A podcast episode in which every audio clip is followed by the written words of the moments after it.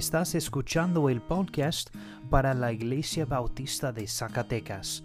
Oramos para que estos mensajes sean una bendición para ti y una ayuda en tu vida. Ahora vamos a estudiar la palabra de Dios juntos.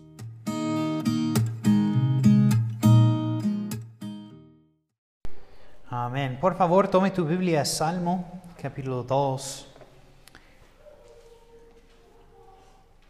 Salmo capítulo 2. Y estamos eh, estudiando el Salmo 2 en el servicio de la mañana aquí en domingo. Y si recuerdas, Salmo 2 tiene un tema similar a Salmo 1, eh, pero en lugar de ser dirigido a individuos, como el capítulo 1, el capítulo 2 está escrito a nivel nacional. Ah, Salmo 1 y 2 ah, tiene muchos similares y Salmo 2 abre con una pregunta. Y esta es una pregunta que hemos escuchado a través de los siglos. Y esta es la cuestión de por qué. Y David comienza a preguntar por qué y por qué se ah, sublevan las naciones y los pueblos traman cosas vanas. Y de las cuatro voces uh, se oyeron el capítulo, en este capítulo, uh, escucharemos David primero en los versículos 1 al 3 y después escuchamos el voz de Dios el Padre en los versículos 4 al 6 y hoy vamos a escuchar el voz del Espíritu Santo, ah, bueno, de, eh, eh, eh, el, Hijo de Dios en los versículos 4 ah, al, uh, perdón, 7 al 9 y por el resto del capítulo es el voz del Espíritu Santo. Pero la semana pasada solo tuvimos dos puntos y son los dos puntos eran, número uno, la respuesta de Dios a los rebeldes, a los versículos 4 al 5. Eso es, los, eso es la respuesta de Dios a las preguntas de David en los primeros tres versículos. Y punto número dos era el pronunciado plan de Dios para instalar a su propio rey, su hijo. Amén como gobernante de la tierra, en versículo 6. Y mientras nos ah, cedemos ante Él, Él nos guiará a cada paso de nuestras vidas. Y podemos confiar en que ah, aquel que se entregó por nosotros nunca nos fallará. Y cuando nos dedicamos a su voluntad, su reino, él promete satisfacer todas nuestras necesidades y trabajar todas las cosas juntos por nuestro bien. La Biblia dice en Romanos capítulo 8, mira conmigo Romanos 8,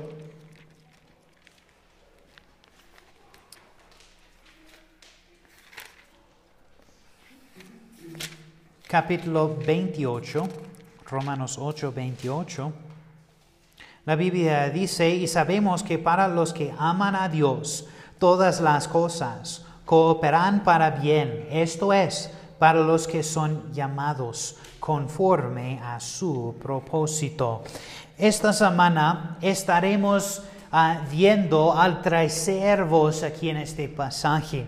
Al voz escuchaba en respuesta a la pregunta de David, no es otra que la voz eterna del Hijo de Dios preencarnado. Él ah, habla a exponer y documentar lo que Dios el Padre ha dicho en versículo 6. Esto es la proclamación del Hijo del, ah, del plan, decreto, la gloriosa promesa de Dios a su Hijo. Y ahora echemos vista, un vistazo a lo que Dios tiene para nosotros hoy en estos versículos. Y por favor ponerse de pie y vamos a leer Salmos capítulo 2, los versículos 7 al 9. La Biblia dice, ciertamente anunciaré el decreto del Señor que me dijo, mi hijo eres tú, yo te he ah, engendrado hoy. Pídame y te daré las naciones como herencia tuya y como posesión tuya los confines de la tierra. Tú los quebrantarás con varia de hierro, los demostrarás como vaso de alfarero.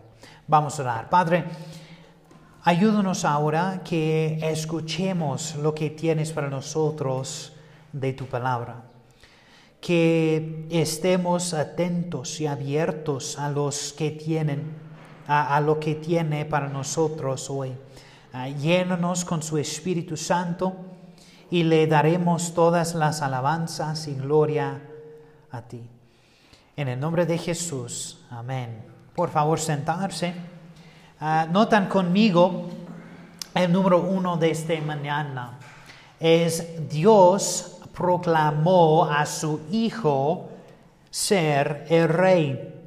El versículo 7, mira conmigo otra vez el versículo 7. La Biblia dice, ciertamente anunciaré el decreto del Señor, que me dijo, mi Hijo eres tú. Yo te he engendrado hoy. El Hijo usa dos palabras significativas para anunciar su propósito para hablar. El primero es ese, anunciaré. Significa contar o número, generalmente con el fin de establecer un registro o afirmar la exactitud. Es la palabra utilizada para la obra de los escribas y para el censo oficial de una nación. También significa recuentarlo Ah, es decir, declarar o transferir información con el fin de preservarla con precisión. Y la otra palabra es decreto. Decreto es de un verbo raíz que significa rascar o grabar, como en las escrituras de las leyes en piedra.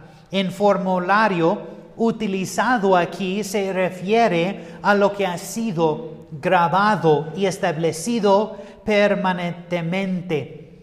Se usa en la escritura tanta de la ley de Dios como de las leyes de los hombres. También se usa de las leyes inalterables de la naturaleza que Dios estableció para operar el universo. Mira conmigo en Jeremías, el libro de Jeremías, capítulo 31.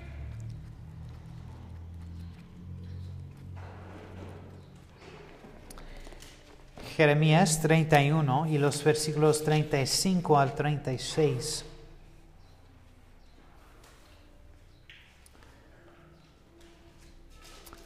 Dice así, dice el Señor, el que da el sol pura luz del día y las leyes de la luna y de las estrellas para luz de la noche, y que agita el mar para que bramen sus olas. El Señor eh, de los ejércitos es su nombre. Si estas leyes se apartan de mi presencia, declara el Señor, también la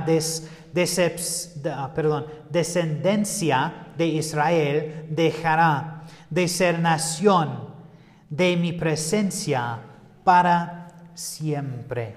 El Hijo de Dios está revelando con una conversación eterna con el Padre y el mismo que ocurrió antes de la fundación del mundo. Y en esa conversación se dio el decreto de que el Hijo de Dios se convertiría en el sacrificio por el pecado de la humanidad y que Dios lo exaltaría como Rey de Reyes y de Señor de Señores. El Hijo declara el decreto de la voluntad de Dios, aprobado oficialmente y promulgado en el cielo que no que lo nombró rey. Otras escrituras conforman esta, ah, confirman esta verdad. Mira conmigo en Salmo, ah, perdón, Juan, el libro de Juan. Juan capítulo 17.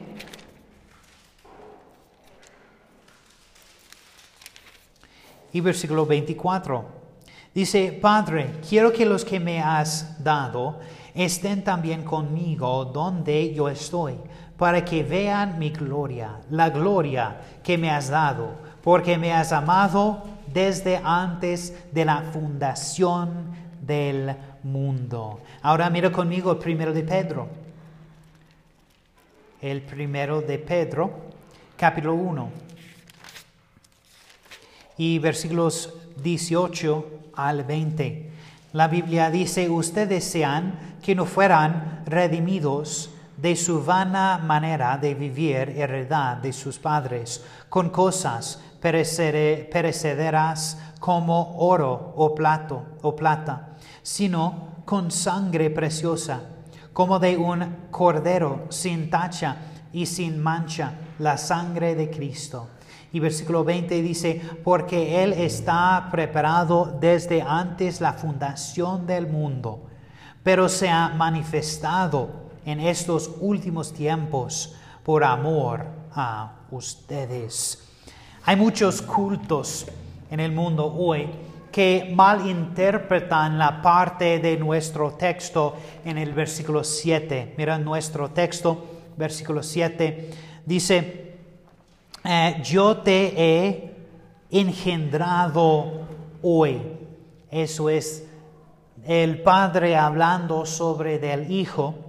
Y para enseñar esos cultos enseña que el Hijo de Dios no ha existido externamente, que Él es la creación o descendiente de Dios. Esto, por supuesto, es contra de toda doctrina sana como la revela en las escrituras. Pero, ¿a qué se refiere entonces este pasaje? Hay dos mentes Ah, sobre de esta parte del versículo. Muchos creen que es una referencia a la encarnación de Cristo su convertirse en hombre a través del proceso milagroso del nacimiento virgen, para que pueda cumplir la voluntad de Dios muriendo por el pecado de la humanidad. Esto es consistente con el uso del término unigénito en las escrituras en el Nuevo Testamento. Mira en el libro de Juan. Capítulo 1.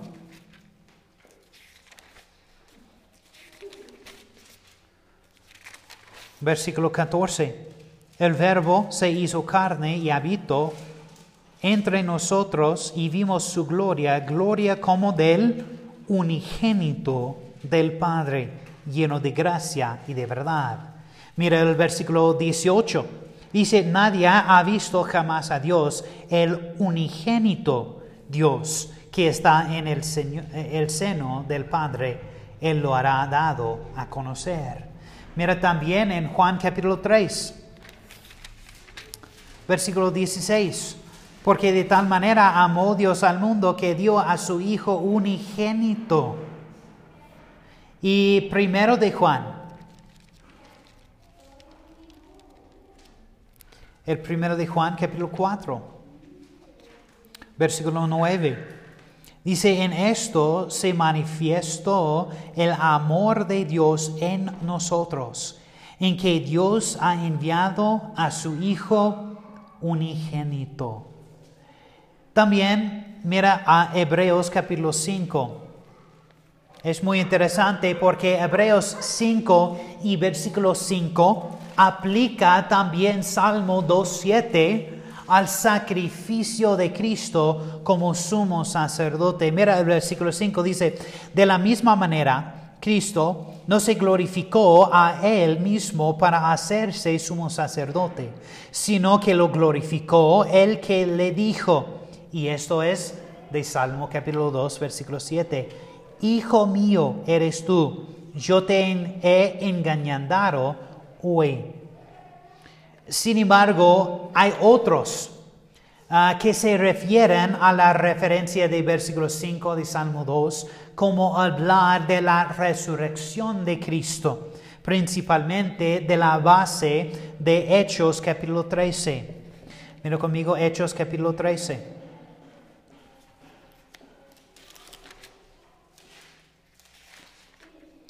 Y los versículos 30 al 37. Dice, pero Dios lo levantó de entre los muertos y por muchos días se apareció a los que habían subido con él de Galilea a, Jerusalén, los cuales ahora son sus testigos ante el pueblo. Versículo 32, nosotros les anunciamos las buenas nuevas de que la promesa hecha a los padres, Dios la ha cumplido a nuestros hijos a resucitar a Jesús, como también está escrito en el Salmo segundo, Hijo mío, Hijo mío eres tú, yo te he engendrado hoy versículo 34, y en cuanto a que lo resucitó de entre los muertos, para, para nunca más volver a corrupción. Dios ha hablado de esta manera. Les daré las misericordias santas y fieles prometidas a David. Por tanto, dice también en otro salmo, no permitirás que tu, que tu santo vea corrupción porque David, después de hablar servido el propósito de David, en su propia generación durmió y fue ah, sepultado con sus padres y vio corrupción. Y versículo 37, pero aquel a quien Dios resucitó no vio corrupción. Y también mira Apocalipsis capítulo 1, versículo 5. También parece apoyar esta interpretación. Apocalipsis capítulo 1, versículo 5 dice, y de parte de, de Jesucristo, el testigo fiel, el primogénito de los muertos y el soberano de los reyes a la tierra, al que nos ama y nos libertó de nuestros pecados con su sangre o bien la interpretación que, que dices ir con ambos llena a la conclusión de que está hablando del Hijo de Dios. Amén. Notan conmigo el número 2, y es el versículo 8 de nuestro texto. Dios prometió a su Hijo una herencia gloriosa, regla universal. Él heredaría las naciones y poseería toda la tierra. Mira conmigo el versículo 8 de nuestro texto de Salmo 2. Dice, pídeme y te daré las naciones como herencia tuya y como posesión tuya, los confíes de la tierra. El derecho de nacimiento humano de Jesús era gobernar sobre todo, la tierra. Dejó su lugar exaltado en el cielo y se convirtió en hombre para que redimiera tanto a la humanidad como a la tierra. La tierra es maldita por nuestro pecado por lo tanto también debe ser redimida. Mira conmigo en Génesis capítulo 3. Génesis capítulo 3 y versículos 17 al 18. La Biblia dice, entonces el Señor dijo a Adán, por cuanto has escuchado la voz de tu mujer y has cometido el ah, comido el árbol del cual te ordené, diciendo, no comerás de él. Maldita será la tierra por tu causa. Con trabajo comerás de ella todos los días de tu vida. Y versículo 18, espinos y carlos te producirá y comerás de las plantas del campo. También mira Romanos capítulo 8.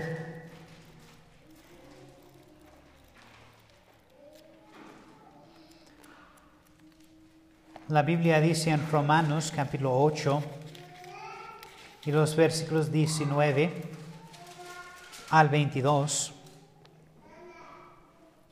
porque el ángelo profundo de la creación se es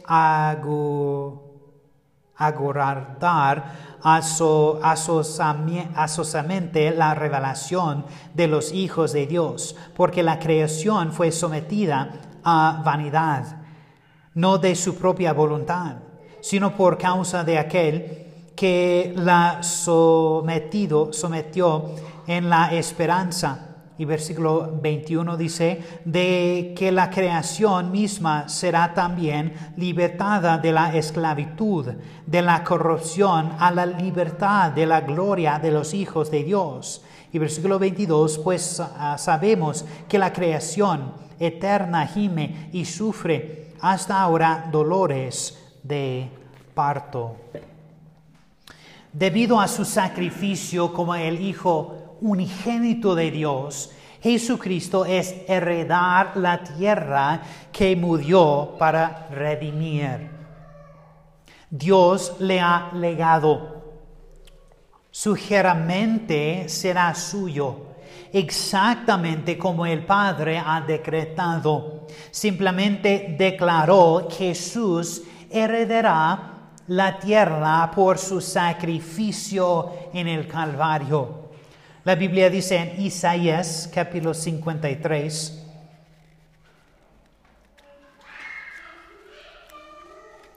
Isaías 53, versículo 12, dice, por tanto, yo le daré parte con los grandes y con los fuertes repartirá despojos, porque derramó su alma hasta la muerte y con los transgresores fue contado llevó el pecado de muchos e intercedió por los transgresores.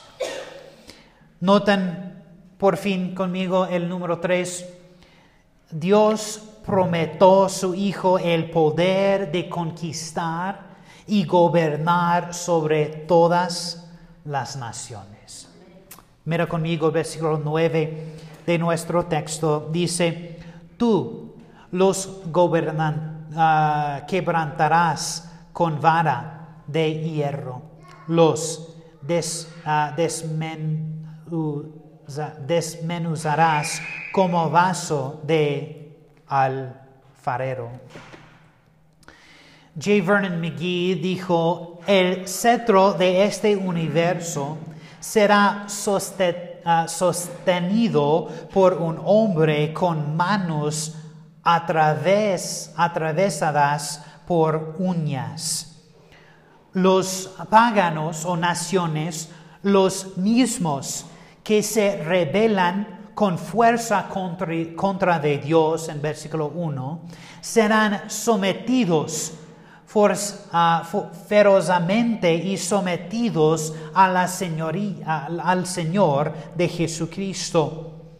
¿Por qué? Es necesaria la vara de hierro, porque el Hijo de Dios será tan despayadado en su dominio. Las naciones no aceptan a Cristo como su rey. Debe ser, ser, ser ah, severo porque los reyes del mundo unirán sus ejércitos en un último ataque sin restricciones contra él, cuando él regrese a reclamar su herencia. Apocalipsis 19, 11 al 21. Pero el comentarista Matthew Henry dice sobre este versículo, aquellos que no se inclinarán se romperán como conoces frágiles de acrilla, se romperán en pedazos en los poderosa palabra de glorioso Hijo de Dios. Iglesia, como el Padre ama al Hijo, el plan de salvación fue, ah, fue redactado en el corazón de Dios, no solo por su gran amor por nosotros, sino también por su gran amor por su Hijo. El mundo fue creado por Cristo. Es el don de Dios a su Hijo. La voluntad de Cristo de redimir demostró su dignidad y derecho a este gran don. ¿Y cómo nos ama el Hijo? Jesús no se aferra egoístamente a su posesión heredad, pero Él la comparte voluntariamente con su amada novia, la iglesia. Él promete que gobernaremos y reinemos con Él, que incluso seremos herederos conjuntos con Él. Qué bendiciones somos de pertenecer a Él. Debemos recordar la gloriosa promesa del Señor durante los difíciles días de la vida. Vivir por Cristo no siempre es fácil. Obedecerle requiere tomar la cruz y seguirle. Mira conmigo en Lucas capítulo 9.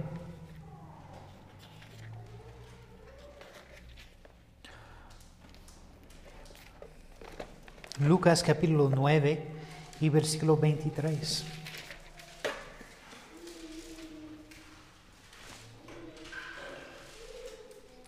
Eso es un versículo muy importante a los cristianos. Y a todos les dicen, si alguien quiere seguirme, este es Cristo, niégase a sí mismo, tome su cruz. ¿Cuándo? Cada día. Y sígame. La decisión de seguir a Cristo es una decisión diaria poner al Señor y su voluntad primero en nuestras vidas requiere sacrificio. Además, defender al Señor y su palabra tiene un precio. El precio de la persecución y el sufrimiento. Pero si somos fieles al Señor, se nos ha prometido una gran recompensa. Si compartimos sus sufrimientos, también compartiremos su gloria. Mira conmigo Romanos capítulo 8.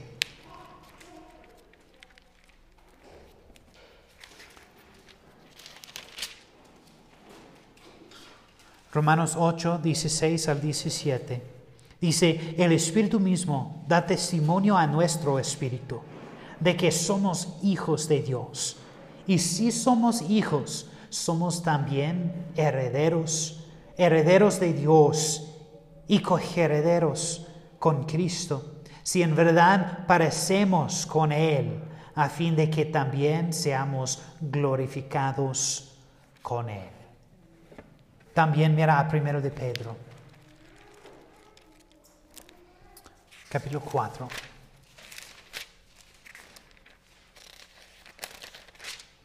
Versículo 13.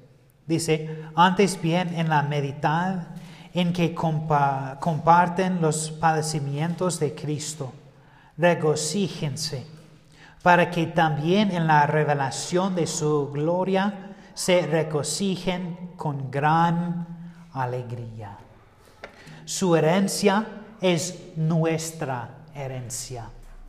Jesús soportó el sufrimiento de la cruz al enfocarse en la alegría que se le había puesto. Debemos seguir su ejemplo y debemos mantener nuestros ojos en Él cuando nos cansemos en la raza de la vida. Y por final, mira conmigo en Hebreos capítulo 12.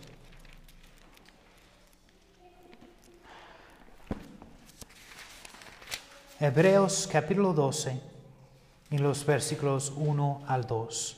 La Biblia dice, por tanto, pues que tenemos en derredor nuestro tan gran nube de testigos, despojémonos también de todo peso y del pecado que tan fácilmente nos envuelve y corramos con paciencia la carrera que tenemos por delante. Y versículo 2, puestos los ojos en quién? Jesús el autor y consumidor de la fe, quien por el gozo puesto delante de él soportó la cruz, despreciando la vergüenza, y se ha, y se ha sentado a la diestra del trono de Dios. Vamos a orar. Padre, gracias por tu amor por tu Hijo Jesús y también por nosotros. Gracias por hacer un camino para que nos redimimos antes que tú. Eres santo Dios, eres, eres justo.